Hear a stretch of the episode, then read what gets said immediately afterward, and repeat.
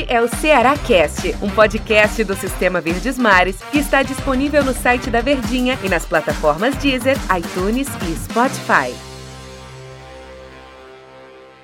Olá, amigo ligado no Ceará Cast. Bom dia, boa tarde, boa noite e boa madrugada para você que acompanha os podcasts em qualquer horário que seja. Por isso que a gente recebe todo mundo muito bem aqui no Ceará Cast. E estou ao lado de Daniel Rocha, o nosso comentarista aqui do Sistema Vesmar de Comunicação. E aí, Daniel Rocha, tudo bem? Tudo tranquilo? Fala, meu querido Medeiros, estamos junto. Grande abraço para todo mundo que tá ligadinho aí do outro lado acompanhando as informações do seu clube, em especial o torcedor alvinegro aqui hoje no Ceará Cast, né? Porque Denis, amanhã a bola já vai rolar, né? Amanhã já tem compromisso importantíssimo contra o fogão. E a gente já começa o podcast agradecendo você que está do outro lado, que arruma um tempinho no seu dia, no trabalho, na academia, no trânsito, onde for. Arruma ali a brechinha nesse dia tão corrido na nossa correria para ficar informado sobre o seu time. E a gente vai falar aqui especificamente nesse podcast, claro que amanhã que a gente vai falar muito mais do confronto do Ceará contra o Botafogo. É, que até acredito que o Ceará vai, vai conseguir um bom resultado, mas amanhã aqui no, no Ceará Cash a gente fala sobre isso. Vamos falar sobre o ataque do Ceará. Porque, Daniel Rocha, a gente fala muito do, do ataque, é, das chances perdidas do Ceará, né, no, no, campo de ataque. Principalmente a gente lembra da partida passada contra o Santos na Copa do Brasil e também no clássico contra o Fortaleza, né, pelo Campeonato Brasileiro. Enfim, nas partidas que, que o Ceará está disputando. É, mas o Ceará tem um ataque positivo na Série A. Se a gente for pegar números, 21 gols marcados pelo time do Ceará.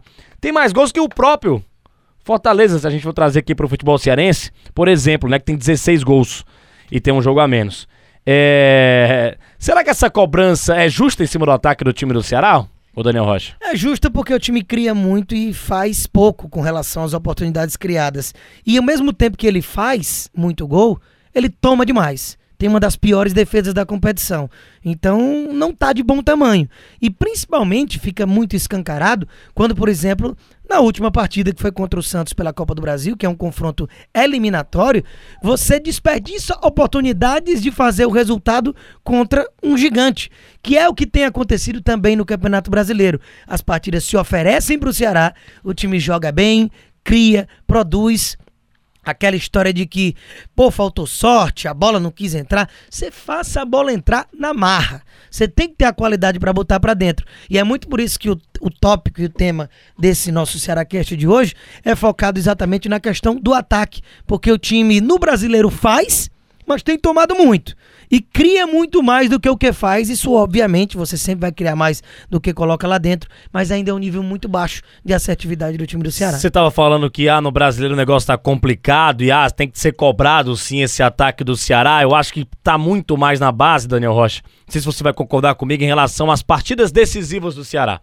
jogos decisivos do Ceará, esses recentes, por hum, exemplo. Hum, diga aí pra mim. Fortaleza e também o jogo contra o, o, time do Santos, em que o Ceará perdeu muitos gols. A gente fala do Campeonato Estadual, também na Copa do Brasil.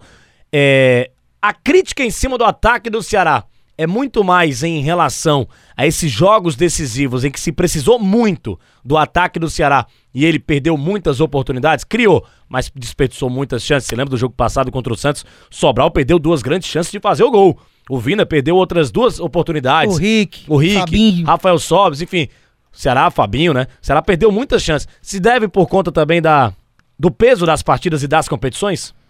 A questão é que nesses jogos eliminatórios fica mais escancarado esse problema, porque você fica pelo caminho. É simples, não tem perdão. Diferentemente de pontos corridos, que você pode tropeçar num jogo e você vai recuperando no decorrer do campeonato. Muitas vezes começa muito mal e aí vai bem, ou começa muito bem e vai caindo, mas termina numa posição razoável. E nos mata-matas, né, ou nos confrontos eliminatórios, como esses aí, por exemplo, que são bem recentes na memória do torcedor, que foi a final do estadual, inclusive bem né, quase um mês de um jogo para o outro. Mas falando só mesmo, por exemplo, do segundo jogo, em que o time já entrou em campo precisando vencer por dois gols, aí duas bolas na trave, blitz, marca em cima, cria, chega de nada adianta, ainda mais com mais falhas defensivas do que qualidade ofensiva que o time vem apresentando, como acabou sendo o gol do Tinga, fazendo 1 a 0 que naquele momento já matou realmente qualquer possibilidade. E no jogo contra o Santos, claro que ainda vai ter o jogo da volta, mas você com um a mais, durante mais 50% da partida,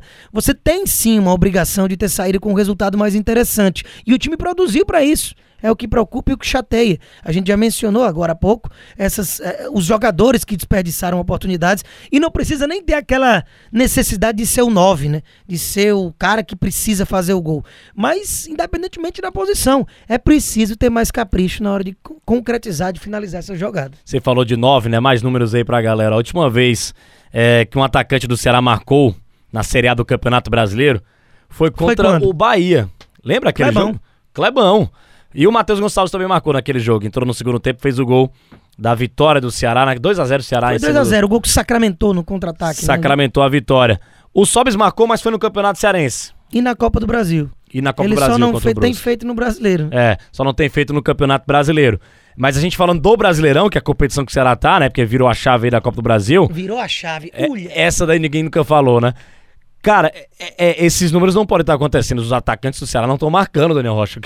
É, é- a falta do capricho tá evidente. Os números mostram isso, né? Como o, o- tá devendo, né? O Kleber, o Rafael Sobis. É muito por isso que a expectativa em cima do Viseu tá É. lá em cima, né? É um, um atacante que veio cheio de expectativa, uma ansiedade grande de que estreie. O Del Luiz já trouxe informação pra gente na nossa programação de que não vai jogar contra o Botafogo, que deverá estar à disposição na quarta-feira contra o Santos. Será que já de titular? A necessidade coloca que sim, mas a questão física eu acho que talvez não. E o Ceará sente muito, até porque o Sobis, ele nunca foi um matador nato, né? E agora no Ceará ele consegue é, tá rendendo ainda menos do que o que vem rendendo no aspecto de fazer gol, apesar de jogar numa posição que não é muito a dele, a idade também avança.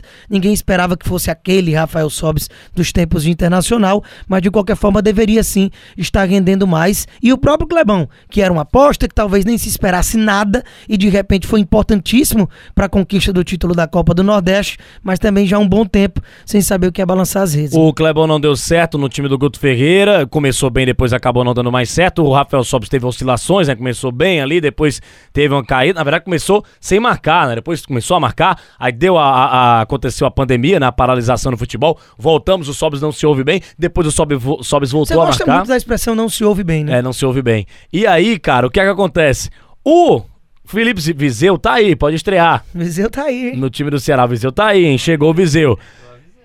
E o Viseu, cara, é 23 anos de idade, é um atleta jovem, que tem uma rodagem no futebol, querendo ou não. Passou pelo time do Flamengo, seleção de base, enfim, time do Grêmio. Viseu tem a sua qualidade, tem a sua característica, mas o que é que o Felipe Viseu pode agregar a esse time do Ceará de características no estilo de jogo do Guto Ferreira? Porque o centroavante não conseguiu, né? O Kleber não conseguiu. O Rafael Sobis também, com todo o nome dele, toda a, a experiência do Sobis, também não deu, não, deu, não deu certo.